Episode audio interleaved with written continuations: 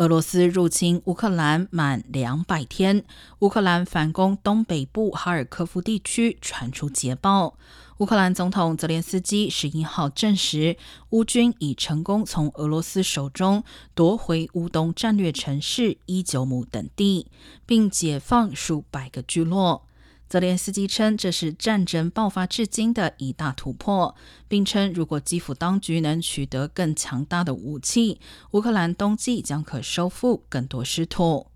乌克兰军方负责人稍早宣布，这个月已经收复超过三千平方公里失土。